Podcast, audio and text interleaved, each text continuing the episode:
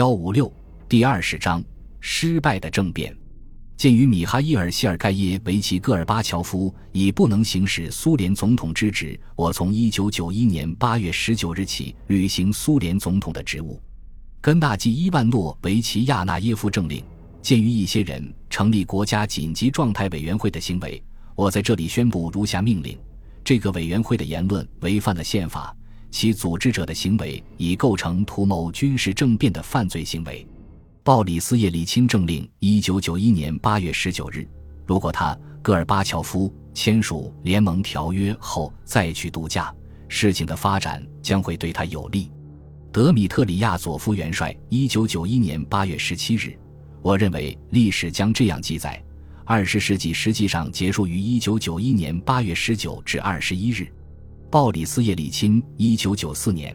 一九九一年七月二十九日，也就是布什到达莫斯科的前一天，戈尔巴乔夫和叶利钦、纳扎尔巴耶夫汇聚在新奥加廖沃别墅。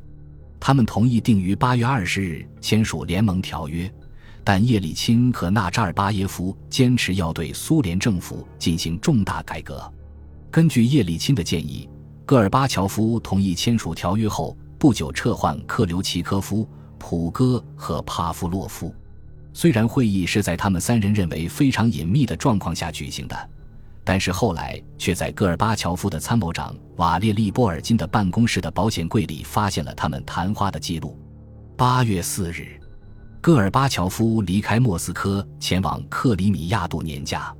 克留奇科夫于是马上派一小组人到郊区马斯基诺村的克格勃秘密活动场所，制定一个宣布国家进入紧急状态的计划，相当于实施军事管制。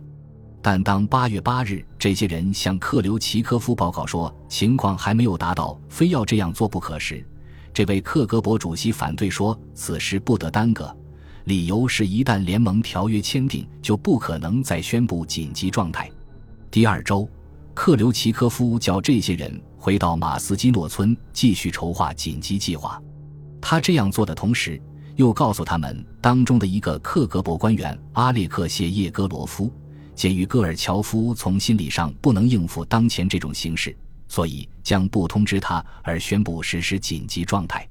八月十六日，星期五早晨。宣布建立国家紧急状态委员会和实施军事管制的计划草案摆到克留奇科夫面前，